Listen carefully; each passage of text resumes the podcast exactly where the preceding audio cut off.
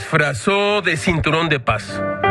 Allá iba, delgado y correoso, en defensa de los manifestantes que recuerdan como cada año la matanza del 2 de octubre. ¿Tú eres Gil? Sí, pero vengo disfrazado de cinturón de seguridad. La villa no es de lo mejor, pero en fin, caminemos. 12.000 servidores públicos se convertirán entonces en raros policías civiles. Gámez habló a la policía. En estas calles hay merodeadores violentos. Vengan, a eso sí que no.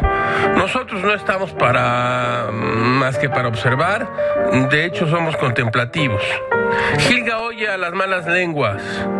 Cobarde, pides la represión a los movimientos sociales.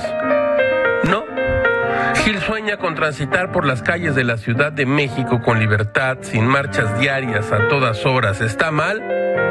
En una de Eduardo de la Rosa en su periódico Milenio, se informa que la Confederación Patronal de la República Mexicana, Coparmex, sí, sí, sí, empresarios, condenó los hechos ocurridos el pasado sábado contra la Cámara Nacional de Comercio, de Servicios y Turismo de la Ciudad de México. La hicieron, la fachada la hicieron pedazos. Así se quejó Gustavo de Hoyos y mostró su respaldo y solidaridad con la Canaco y exigió a las autoridades de la Ciudad de México que se castigue a los responsables.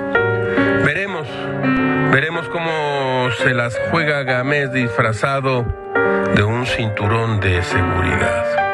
Todo, todo es muy raro, caracho. Como diría Ibsen, nunca lleves tus mejores pantalones cuando salgas a luchar por la paz y la libertad.